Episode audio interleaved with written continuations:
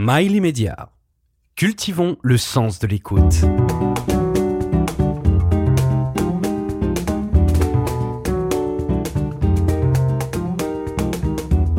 Conversation intime avec Catherine Sellac. Votre prénom et votre nom Ève Ruggieri, Votre profession curieuse. Votre qualité principale Je suis bosseuse. Et votre défaut avouable Je suis paresseuse. Ça, j'y crois pas. Une addiction La lecture. Eve Ruggieri, euh, je suis contente de vous rencontrer. Ben moi aussi. Nous nous connaissons euh, de France Télévisions. Oui. Euh, nous ne sommes pas revus depuis un certain nombre d'années. Oui. J'ai lu avec beaucoup d'intérêt votre livre, Au cas où je mourrais, déjà le titre est- tellement Tout bien, tellement bien choisi. C'est chez Flammarion. Ça a beaucoup fait rire mon éditeur. Je veux bien le croire. Vous êtes une voix, une voix chaude, précise, élégante. euh, C'est le raffinement chez vous. Une voix de Radio France, une voix de France Inter, une voix de euh, Radio Classique aussi. euh, euh, tous les matins, durant neuf ans, vous avez raconté les héroïnes et les héros de notre histoire contemporaine, mais même histoire beaucoup plus ancienne. Et puis à la télévision, ben, vous avez su aussi, avec beaucoup d'enthousiasme, de, de fraîcheur, rendre accessible ce qu'on appelle la musique classique, c'est-à-dire aussi euh, l'opéra, aussi, et cette, euh, cette musique classique qui fait peur parfois. Euh, ça s'appelait Musique au cœur, et vous êtes en fait une ensorceleuse pour moi. vous êtes une, euh, une femme qui avait une, une voix qui accapare. Est-ce que vous l'aimez, votre voix? Ben, je l'entends pas en fait. Vous voyez, surtout le matin, hein, ça fait un peu Louis Armstrong, mais ça s'arrange au fur et à mesure. Qui avait du talent. qui a beaucoup de talent. Euh, je me rappelle que Pierre Vigne, qui était le directeur des programmes de France Inter, euh, j'écrivais des contes pour l'oreille en coin et un jour le comédien n'est pas venu, il était malade et donc on m'a dit bah tu lis tes contes. Donc j'ai lu mes contes et Pierre Vigne euh, m'a appelé et il m'a dit tu as une drôle de voix, ça plaira ou ça déplaira, mais ça ne laissera pas indifférent. Donc dorénavant c'est toi qui qui euh, lis tes contes. Qu'est-ce qu'elle dit de vous, cette voix? Je sais pas. Honnêtement, je sais pas parce que moi, je l'entends pas. Je l'entends quand j'ai un casque sur les oreilles parce que je peux le régler comme on règle un instrument de musique. Je sais si je dois être un peu plus dans les graves ou un petit peu plus dans les aigus, euh, si je suis peut-être un peu trop près du micro ou pas assez. Euh, donc, je règle ça comme un luthier règle un, un violon. Donc là, je l'entends très bien, mais dans, le, dans la journée, pas du tout. Mais je sais que la plupart du temps, on me reconnaît pas forcément les années passant dans la rue, mais chaque fois que je parle, les gens se retournent. dont vous parlez plus. Donc je dis plus rien. je suis mutique.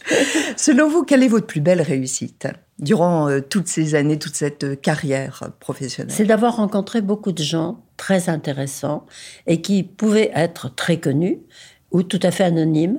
Mais je sais pas, j'ai ce don euh, de m'intéresser vraiment aux gens. Euh, quels qu'ils soient, quel que soit leur statut social, leur couleur de peau, leur culture. Euh, J'aime savoir ce qu'ils sont, ce qu'ils cachent, euh, euh, ce qui les a marqués, ce qui les a blessés, ce qui leur a donné le, courage de rebondir. Et hum, oui, c'est vrai. Je suis incapable de euh, même de dire bonjour sans regarder vraiment les gens. Alors, cette empathie, elle vient d'où euh, De qui Euh, Est-ce que c'est de naissance Euh, Est-ce que c'est un trait vraiment de votre caractère? Je pense que tout est venu de ma grand-mère, de mes grands-parents. Marguerite Mon Marguerite, oui, et mon grand-père euh, qui était maître tailleur de son état. Il euh, faisait des, il s'était spécialisé dans les vêtements militaires et dans les euh, les, les vêtements de par, par exemple de mariage ou de smoking, De cérémonie. les jaquettes, les choses comme ça, voilà. Et ma grand-mère était couturière. C'est des gens qui m'ont enseigné la rigueur et le goût du travail. Et ça se traduit comment chez vous? Bah, par euh, La rigueur. par cette espèce de je suis extrêmement euh, entêtée et je suis du signe du poisson. Mais j'ai un ascendant lion qui est Vous très êtes de fort. Mars. Voilà, je suis troisième décan, hélas, parce que c'est celui où on lit tout le temps, vous ne pouvez compter que sur vous-même, ce qui me déprime complètement. Mais il y a un peu de vrai. Et en même temps, je suis du lion, euh, comme Gabriel Chanel, que j'ai bien connu, et qui était du lion aussi, et ça veut, on, on lâche pas les choses facilement. Vous croyez aux astres? Vous croyez euh, au signe du zodiaque? Je crois uniquement dans, les gens, dans ce que nous sommes. Euh, je suis malheureusement pas croyante. J'aurais bien aimé parce que je trouve que c'est un réconfort euh, magnifique. Et j'étais très croyante jusqu'à la mort d'un d'un ami très cher. Et je me suis dit, c'est pas possible. Et quand je vois ce qu'on voit aujourd'hui sur les écrans de la télévision, je me dis, c'est difficile de croire en un Dieu bienveillant. Vous suivez évidemment l'actualité. Euh, qu'est-ce que vous pensez de la société? Je pense que la culture est pas son apogée. J'écoutais hier le long discours extrêmement bien écrit du président Macron et je me disais, oui, il parle de la culture, il explique tout ce qu'on fait, mais comment se fait-il que les gens euh, soient de moins en moins cultivés? Il parlait notamment de la francophonie. Oui. Moi, j'ai travaillé euh, euh, dans une émission qui s'appelait L'Ocora, qui était les radios africaines. Et c'était très intéressant. Moi, je m'intéresse beaucoup aux, cultures. Euh, dans Musique au cœur, par exemple, j'ai été la première à faire du hip-hop. On s'attendait pas à ça. Et je trouvais que c'était d'abord extrêmement tonifiant de regarder ces, jeunes gens et ces jeunes filles qui n'étaient pas, pas nombreuses, mais formidables. Et je sentais que le ballet classique avait besoin de quelque chose qui le régénère un peu. Et donc, j'ai fait toute une série d'émissions dans Musique au cœur, ça s'appelait Musique au cœur du hip-hop. J'ai fait des musiques au cœur de la peinture contemporaine. Euh, j'ai essayé de diversifier un petit peu. Mais c'était une époque, pour vous dire que je suis un peu inquiète pour le, le devenir de la culture à la télévision. C'était une époque où il y avait Bernard Pivot, euh, Jacques Chancel. Moi, je suis arrivée après. Et j'avais une émission qui faisait à peu près 1h15 toutes les semaines. Et quand je suis partie au bout de 28 ans de mon Loyaux Services, euh, j'ai proposé Patricia Petitbon, qui est une merveilleuse cantatrice euh, que j'adore et qui fait une carrière brillantissime. Elle a fait, je crois, une émission, et puis ils ont arrêté, et ils ont profité de mon départ pour finalement, il y a quoi sur la musique classique? Il y a quatre émissions par an. On est passé d'une émission hebdomadaire à quatre émissions par an. Heureusement qu'il y a Claire Chazal et Anne Sinclair, parce qu'on ne parlerait plus de musique sur la chaîne. Alors, il y a la cinquième, vous me direz. Dieu merci, qui compense un peu. Mais je pense que la musique a toujours été considérée à la télévision comme une obligation du service public. Hmm. Mais il faut quand même se souvenir, et dans le livre vous le dites, que euh, les débuts euh, de Musique au cœur ont été assez difficiles aussi. C'est-à-dire, on a pensé que vous n'étiez pas tout à fait crédible euh, pour parler de musique classique. Alors c'était oui, c'était à la télévision, mais ça avait commencé bien avant. Parce que moi, je suis arrivée, euh, j'étais dans cette émission qui était L'oreille en coin, qui était la première des émissions. On était très impertinent. Et c'est ça qui m'avait attiré, parce que bah, mon défaut, c'est peut-être trop d'impertinence. Euh, mais euh, c'est une émission très joyeuse, très dynamique. Après, j'ai fait Le Regard des femmes, où on parlait aussi bien de cuisine mm. que des derniers vêtements à la mode. C'était un magazine. Un magazine féminin. J'avais réussi à imposer une demi-heure de musique classique, mais j'avais fait, ça s'appelait Temps et Contretemps. C'est-à-dire qu'il y avait une chanteuse de variété et puis un instrumentiste, par exemple, classique, pour faire passer un petit peu tout ça. Et puis, euh, quand je suis arrivée dans la musique classique, bon, il y a ce que j'appelle les gardiens du temple, qui sont des puits de science, euh, qui vous disent euh, cette phrase qui me fait hurler de rire, vous aurez reconnu la battue de Furtwängler. Et moi, je me disais, mais qui sait ce qu'est la battue? Est-ce que c'est quelqu'un qu'on bat avant qu'il joue d'un instrument? Et Furtwängler, qui connaît Furtwängler en dehors des spécialistes? Donc, je me suis dit, moi qui avais été élevée dans la musique classique, c'était ma seule culture avec bon, les, diplômes habituels, le bac, baccalauréat, des choses comme ça. Et je me suis dit, il faut que j'arrive à parler de la musique comme on parle les musiciens. C'est-à-dire, t'as entendu euh, les contrebasses, euh, euh comment font-ils le, pupitre de contrebasse de la Philharmonique de Berlin? Donc, euh, le grand public ne va pas s'intéresser à ça. L'idée de démocratiser la, la musique classique, ça, ça vous plaît? Oui, oui. Euh, j'avais envie de ça. J'avais envie de, rappeler aux gens que la musique, ce sont avant tout des émotions. C'est rien d'autre. Et que les émotions se moquent euh, de la nationalité, de la couleur de la peau, de la mm. religion, euh, du milieu social, qui est un racisme dont on parle jamais, et qui est un racisme ordinaire très courant. Et donc ça, ça n'existe pas en musique. Ce qu'on demande, et Daniel Barenboim a prouvé ça magnifiquement, en créant cet orchestre mi-israélien, mm. mi-palestinien. Euh, ce qu'on demande à des, à des musiciens, c'est de jouer juste. Mm. de savoir faire passer un peu d'émotion, c'est tout. Alors voilà, euh, ils ont beau être de nationalités différentes, ça n'a aucune importance. J'ai beaucoup aimé, vous avez euh, repris une phrase d'une féministe candidate à la présidence des États-Unis, 140 ans, comme vous dites, avant Hillary Clinton, qui dit Je ne connais aucun plaisir supérieur à celui de gouverner le monde, si ce n'est celui de n'obéir à personne. Ça, ça vous ressemble. Oui, un peu. Hélas, un peu. c'est pas toujours facile. Euh, Est-ce qu'on peut considérer Ruggieri a été rebelle?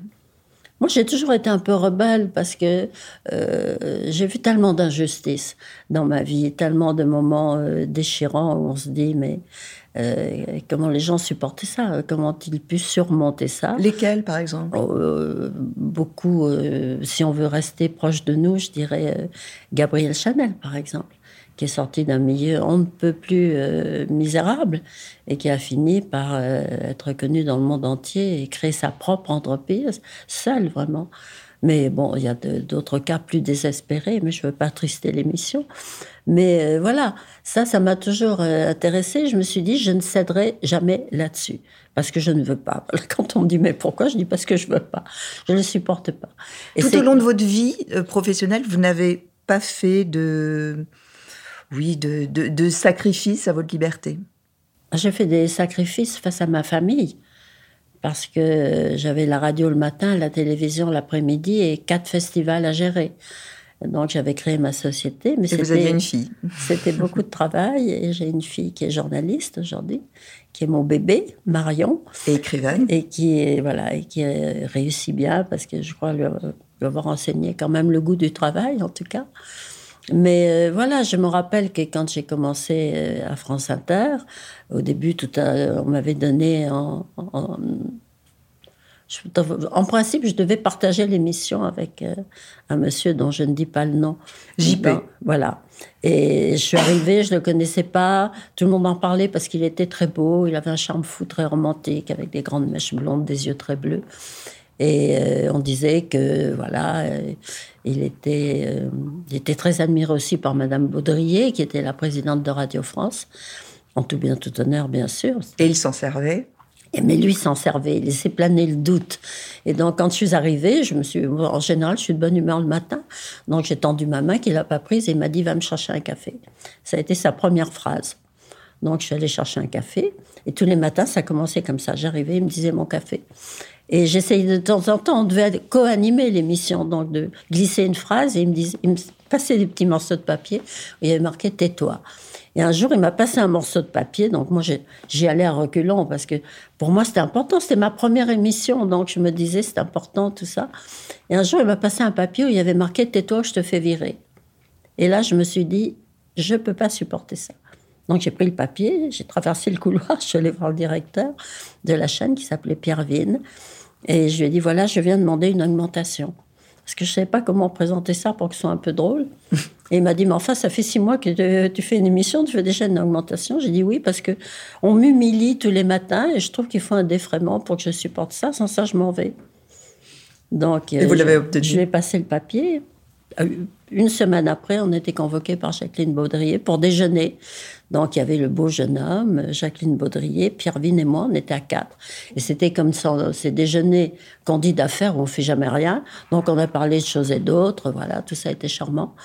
Et puis, à la fin, Jacqueline Baudrier a dit, bah, je vois que, bon, il règne une bonne amitié entre vous, que tout va aller très bien. Et là, je me suis dit, je ne peux pas faire ça. Donc, euh, j'ai pris sur moi, je suis très timide, en fait. Et j'ai pris sur moi et je lui ai dit, euh, je ne pense pas que ça aille bien. Parce que voilà ce que me fait passer. Et, et vous lui avez montré le petit papier. Et elle a regardé, elle est devenue blême, elle a dit, euh, s'est tournée vers lui, elle a dit, c'est vous qui faites ça.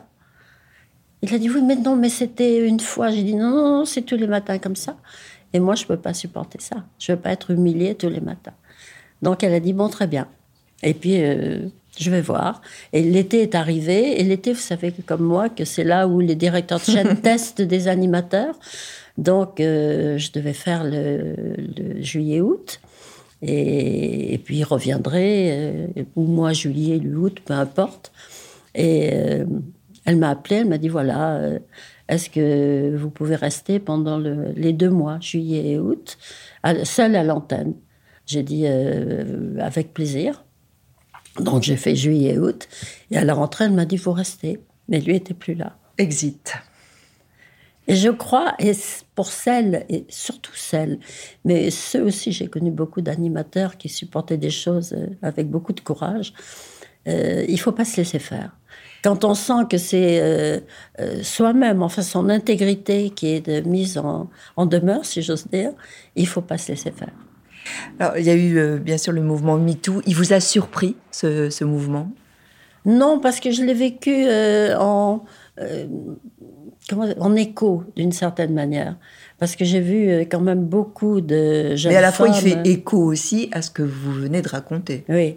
Alors moi, je ne sais pas, sans doute physiquement, je ne vais pas avoir suffisamment d'attrait, mais j'ai jamais été l'objet d'une tentative de séduction. Oui, mais à la fois de harcèlement euh, moral, bah, dans ce ah que vous venez de raconter. Oui. Mm. Mais alors, c'est vraiment dans ma, carrière, c'est le cas isolé quand même, parce que j'ai eu des moments euh, désagréables. On m'a dit des choses qui étaient vraies. Souvent, quand c'était vrai, je disais rien, je ramachais, je ramachais je remâchais mon humiliation en disant bon, on verra plus tard.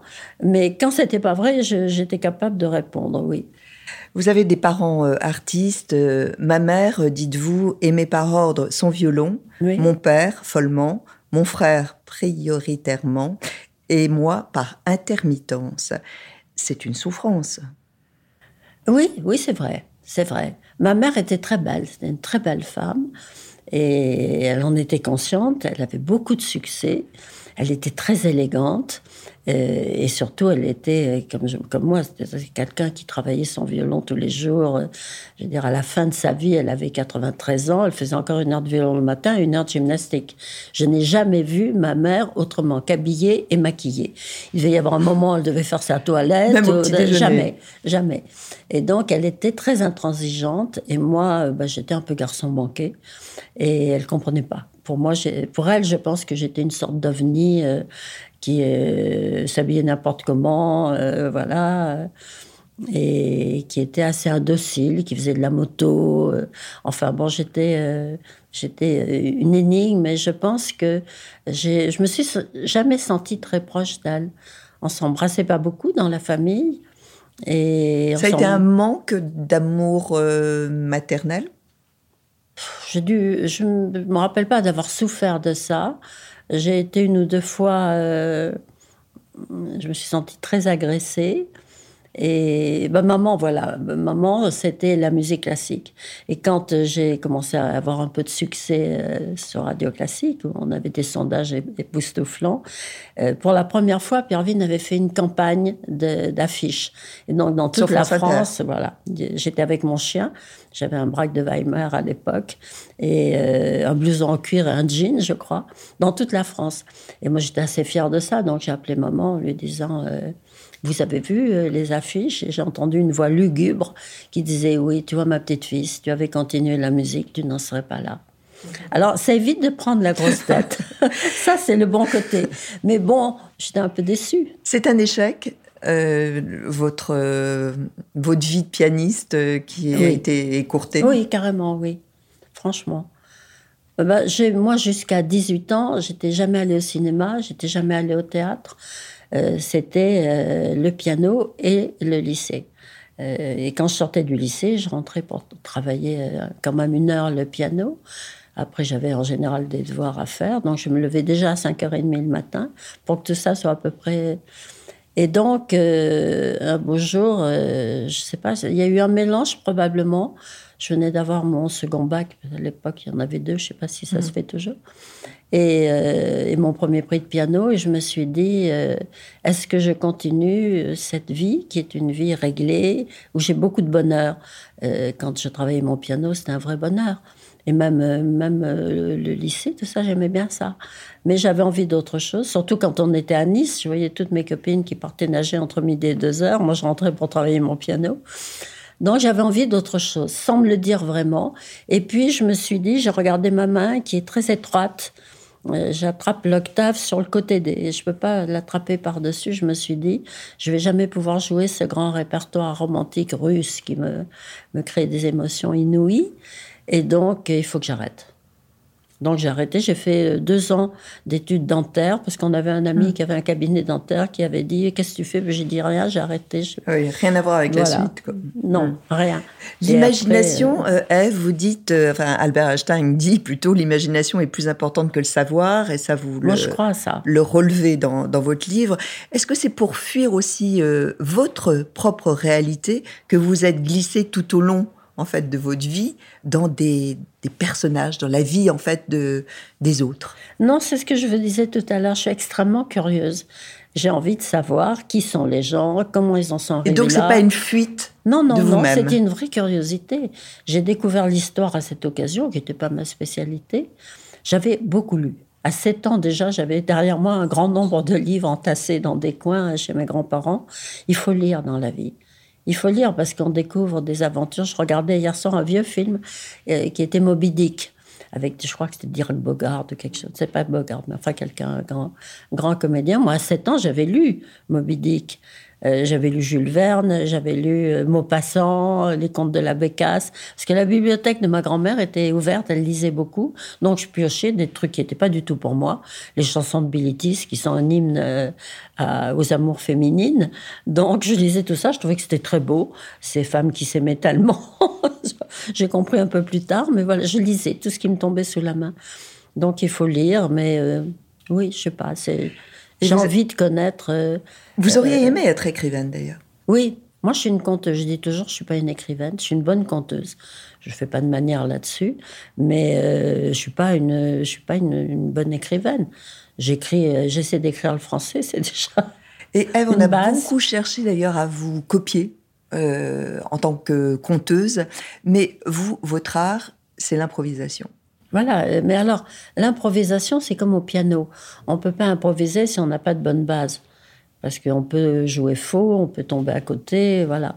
Donc, euh, moi, je connaissais pas l'histoire de France. Donc, quand j'ai commencé à la, raconter, pas seulement l'histoire de France, mais l'histoire du monde, je me rappelle de Catherine de Russie, où j'avais bossé comme une bête. Pour, euh, je pouvais pas dire de bêtises à l'antenne, parce que j'avais les historiens. Alors, au début, très réservé, de quoi se mêle-t-elle, etc. Puis après, quand ils ont vu les ventes de leur biographie dont je m'inspirais, je recevais les bonnes pages bien avant que le livre ne sorte pour réserver une place pour raconter leur, leur livre. Et donc, euh, j'ai énormément, j'ai continué à lire euh, sans arrêt, quoi. Vous racontez aussi euh, votre amour, votre admiration en tout cas pour la Calas, mais aussi pour Renata Tebaldi. Et euh, vous relevez ceci quand euh, Calas dit me comparer à elle, c'est comparer une coupe de champagne à du Coca-Cola. Est-ce que réellement c'était deux rivales? Ou est-ce que c'est la oui, légende? ça a été deux rivales. Non, non, c'est pas la légende parce que Renata Tebaldi, qui c'était elle qui avait la belle voix, c'était pas Calas. Calas, elle a jamais eu une belle voix. Les aigus sont très tendus, euh, très serrés, comme ça, c'est pas très beau. Mais c'était une tragédienne extraordinaire. C'est-à-dire, euh, quand elle, dans Tosca, quand elle doit poignarder le chef de la police, euh, son partenaire euh, disait, quand elle se penche sur moi et qu'elle me dit Mori, Mori, je suis sûre que je vais y passer. elle me fait peur. disait, je suis obligée, c'était Tito Gobi, qui était son grand Scarpia. Et il disait ça, il disait, moi, véritablement, à chaque fois, j'ai peur. Et, Renata Tebaldi, quand elle chantait un air d'amour bouleversant, elle regardait le chef d'orchestre et pas le monsieur auquel l'amour était. C'était pas son truc, mais c'était une voix de rêve. Et Toscanini avait dit, quand elle chante, on entend les anges. Et c'est vrai, Voce di Angelo. Et c'est vrai, elle avait ce pouvoir-là. Mais quand elle est arrivée, quand Callas est arrivée, euh, Renata Tebaldi était la star de la, de la Scala à Milan. Et brusquement, cette femme est arrivée et d'un seul coup, tout ce qu'elle chantait, c'est-à-dire les livrets, pas seulement les notes, était crédible. Euh, alors qu'avec Renata, on écoutait la voix, mais on ne la regardait pas vivant une histoire. Et petit à petit, euh, même assez rapidement, elle va, elle va partir, Renata, parce qu'elle dit euh, Je ne pouvais pas rester. Il y a deux rencontres marquantes aussi euh, que vous racontez dans euh, ce livre, Au cas où je mourrais. Euh, deux militantes afro-américaines, Angela Davis et, Nina Simone. elles ont toutes deux lutté contre la ségrégation, ce qui les rend effectivement à part et extrêmement singulières. Ben, ce sont des vies que, dont personne ne voudrait. Personne ne voudrait. imaginer que Nina Simone, euh, qui triomphait euh, sur scène, mais quand elle rentrait après le, après le spectacle, quand les spectacles se, terminent, moi qui ai monté je sais pas combien d'opéras, et quand on sort, on, va tous dîner, souper ensemble, voilà, pour se détendre. Et elle, elle, disait à demain à ses musiciens, et elle allait dans l'hôtel qui était réservé aux Noirs. Ils n'étaient pas dans le même hôtel. Ils ont fait des tournées entières où elle ne dormait jamais dans le même hôtel parce qu'elle elle, n'y avait pas le droit. Et elle voulait être. Euh, moi, alors, je m'étais dit, c'est quand même insensé que cette femme, qui est tellement émouvante dans ce qu'elle chante, tellement forte, euh, personne n'a fait d'émission sur elle à la télévision française. Donc, euh, j'avais eu la chance d'être assistante du Festival du Jazz à mes débuts à Antibes. Et donc, j'avais quelques numéros de téléphone. Donc, j'ai réussi à la joindre. Et elle m'a dit Oh, je suis tellement contente de faire une télévision. Personne n'avait invité. Donc, elle est venue. J'ai découvert une femme à la fois pathétique parce que perdue. Perdue vraiment dans le monde où elle était. Elle buvait un peu trop. Et elle avait, elle avait jamais réussi à surmonter euh, cette rancœur qu'elle avait gardée de la manière dont on l'avait mise à part. Elle voulait être pianiste classique. Elle a joué pour moi Chopin. C'était pas la, elle voulait pas la télévision parce qu'elle m'a dit, il y en a qui jouent tellement mieux. Euh, et elle pensait être la première pianiste noire à faire une carrière de pianiste classique. Et les salles la voulaient pas parce qu'elle était noire, donc elle n'a pas pu la faire. Et je me rappelle qu'elle a terminé l'émission. Euh, elle a dit, euh, je lui ai dit, mais est-ce qu'aujourd'hui vous êtes, euh, vous êtes heureuse? Et elle m'a dit, non, je ne suis pas heureuse. Je ne suis vraiment pas heureuse. Et ça se voyait, elle, elle, avait les larmes dans des yeux. Et moi, je me suis dit, mais comment ces femmes ont-elles eu le courage?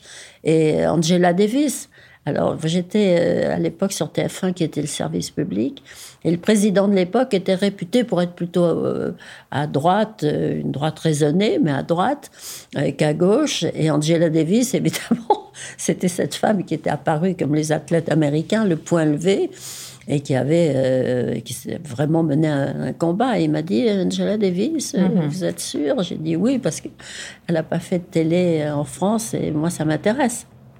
Elle m'avait dit, bah, allez-y. Et, donc, elle était arrivée et elle m'avait raconté, elle aussi, euh, ce qu'avait été son enfance. Et il y avait cette petite fille dont j'ai oublié le nom, mais c'est dommage parce que je conseillerais aux gens de regarder cet extrait. C'est une petite fille qui a 7 ans, noire, petite africaine, avec deux couettes sur le côté, comme ça on dirait un petit Mickey très mignonne, bien habillée, avec des petites chaussures vernies, tout ça, bien sage. Et elle rentre à l'école pour la première fois où elle a acquis le droit d'entrer, euh, de suivre l'école avec des, blancs. Et les petites filles, ses copines, entre guillemets, ont son âge. Et les parents sont venus et crachent sur elle de loin. Et elle est là, entourée par quatre gardes du corps, mmh. toute petite, courageuse, qui monte ses marches au milieu des insultes pour aller, euh, aller à l'école. Comment voulez-vous euh, vivre avec ça? Et à la fois, elle a ouvert la voie. Oui, mm. mais on, ne s'en remet pas. Ce sont des vies terribles. Eve, vous ne rencontrerez pas Greta Garbo? Non, je n'ai pas voulu. Malgré son invitation. J'avais reçu un appel d'une de ses amies qui me dit, je racontais son, sa vie à ce moment-là sur France Inter. Et euh, cet ami m'appelle et me dit Eve, euh, je voudrais que vous veniez dîner euh, avec moi parce que j'ai une de mes amies qui aimerait vous connaître. je vous la passe. Et je prends le téléphone et j'entends une voix qui était très reconnaissable, très reconnaissable, et qui me dit voilà, ça me ferait plaisir de vous connaître parce que je suis avec beaucoup d'intérêt la vie de cette femme dont vous racontez la carrière. Et je me suis dit, c'est Greta Garbo, ça peut être qu'elle, comme j'étais là-dedans. J'avais écouté plein d'extraits, euh, d'enregistrements d'elle. J'ai dit, écoutez, mais avec plaisir. J'étais complètement bouleversée. Puis je suis rentrée à la maison et je me suis dit, mais demain, je vais continuer à raconter sa vie. Je vais dîner ce soir avec elle. Alors qu'elle écoute.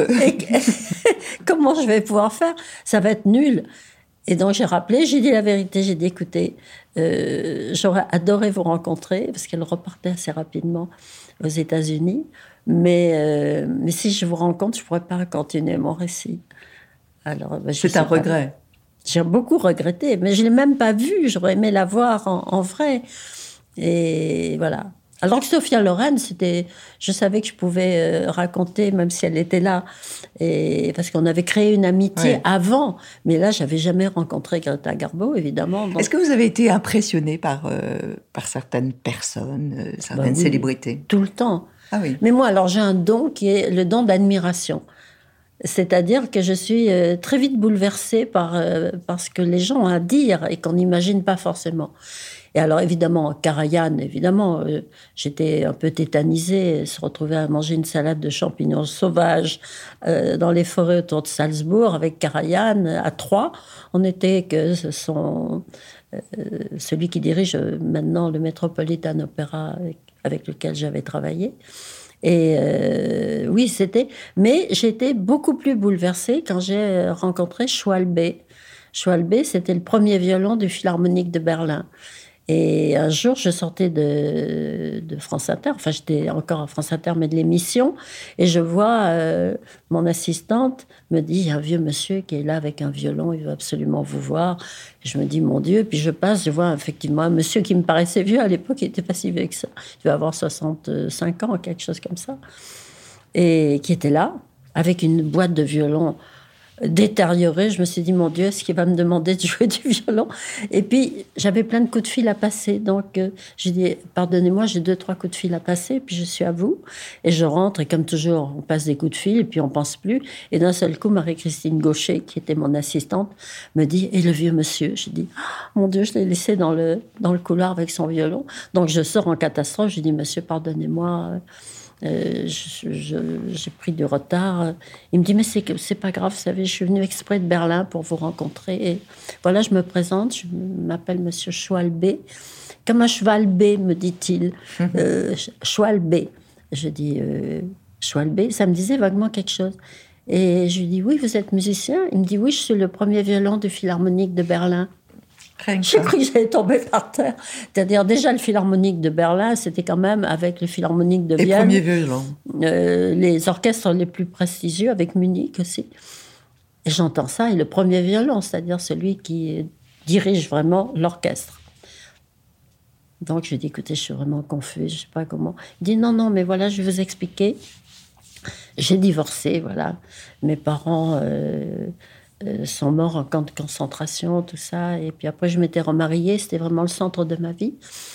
Et puis, elle m'a quittée et j'ai fait une grave, grave dépression nerveuse. J'ai été hospitalisée à Berlin.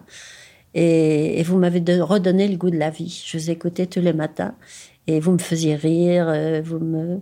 voilà, plein de choses que. je ne vais pas non plus me prendre trop la tête, mais enfin, il m'a dit ça, donc moi, j'en revenais pas. Et je lui dis, bah, j'espère qu'on va pas se quitter comme ça. Effectivement, une amitié s'est liée de temps en temps. Alors, parce que pour lui, la télévision, c'était pas, pas l'important dans sa vie. L'important, c'est vraiment la musique. Donc, il débarquait. Il arrivait euh, et puis il rentrait dans le studio en plein, en plein direct. il s'asseyait, il disait, oh, ben, je passais, donc je viens vous dire bonjour. Et c'était quelqu'un de très, très euh, touchant. Euh, vous parliez de Herbert von Karajan. vous lui avez posé cette question et j'aimerais vous la poser. Quel serait votre vœu si j'étais une fée?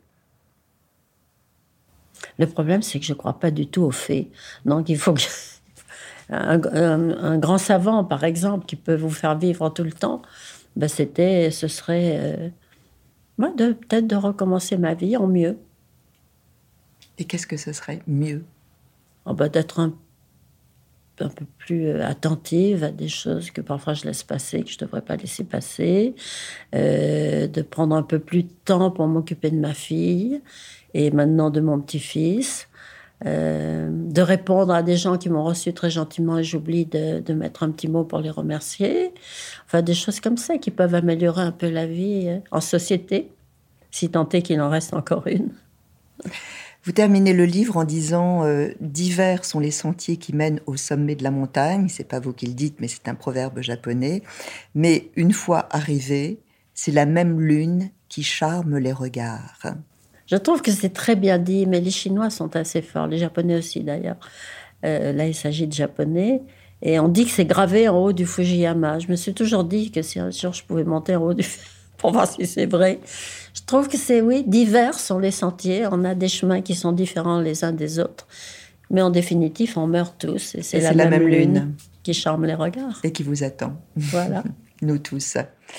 Vous avez euh, rempli nos, nos vies. Euh, le, premier violon euh, le disait, euh, vous lui avez donné euh, du courage dans la vie et, c'est vrai que ça a été aussi votre, votre mission et vous avez su très bien le faire durant On me toutes le dit ces souvent, années. Vous aimez l'idée d'une vie sans fausse note On dit ça souvent de vous. Oui, oui. Oui, eh ben, j'aurais beaucoup de travail. Alors, si je devais recommencer, j'aurais quand même beaucoup de travail à remettre en ordre, c'est sûr. Mais bon, voilà, je suis imprévisible, même, à, mes yeux. C'est-à-dire, je suis capable d'un seul coup de me prendre de passion, euh, pas seulement pour quelqu'un, mais pour un art ou pour euh, un livre. Là, la dernière passion, c'était un, concertiste qui est aussi un, vieux monsieur qui s'appelle Sokolov, c'est un russe, et qui est l'anti. Euh, l'antistar, c'est-à-dire que il est tout petit, il a des cheveux blancs, euh, il est un peu rondelé, il rentre comme une souris jusqu'à son piano, comme si c'était là qu'était la sauvegarde, et il repart avant même que les gens commencent à applaudir, et c'est un génie du piano, c'est l'équivalent de, des grands, grands, grands concertistes au piano. Et je me suis dit, il faut absolument que je rate pas ce concert au Théâtre des Champs-Élysées, j'avais raté une fois. Donc euh, j'y suis allée, euh, j'ai amené toute ma famille, euh, y compris mon petit-fils qui avait 13 ans, en disant là là le pauvre. Et il a fait sept rappels à la fin parce que les gens voulaient plus le laisser partir. C'est comme ça partout dans le monde et le grand public le connaît pas. Et moi j'ai qu'un rêve, c'est de le rencontrer, d'avoir le courage de le rencontrer parce que je suis alors là la dernière qui peut se présenter en disant vous allez voir euh, je suis terrorisée dès que je dois parler avec ces génies qui me fascinent. Et je me suis dit je me jette à ses pieds je lui embrasse les mains. Je suis tout à fait capable de le faire. Je suis incapable de demander un rendez-vous mais ça je peux très bien le faire. Parce que je me dis si je le fais pas je vais me le reprocher toute ma vie donc j'ai comme ça de temps en temps des, pulsions euh, qui m'entraînent. Et je crois que c'est peut-être ce qu'ont partagé les gens pendant toutes ces années. C'est ces écarts dont je, me surprends moi-même. Je me dis, mais qu'est-ce qui me prend? Ou de me mettre à pleurer au micro parce que je raconte un passage euh, que je trouve désespérant. Ben voilà. Je pleure beaucoup, comme dit. Eve et sa fantaisie aussi. Et, oui, et, je suis imprévisible. Et des moments de folie. Oui. Merci beaucoup. Merci, Ça s'appelle Au cas où je mourrais, c'est chez Flammarion. On se retrouve la semaine prochaine sur My Media pour une nouvelle conversation intime.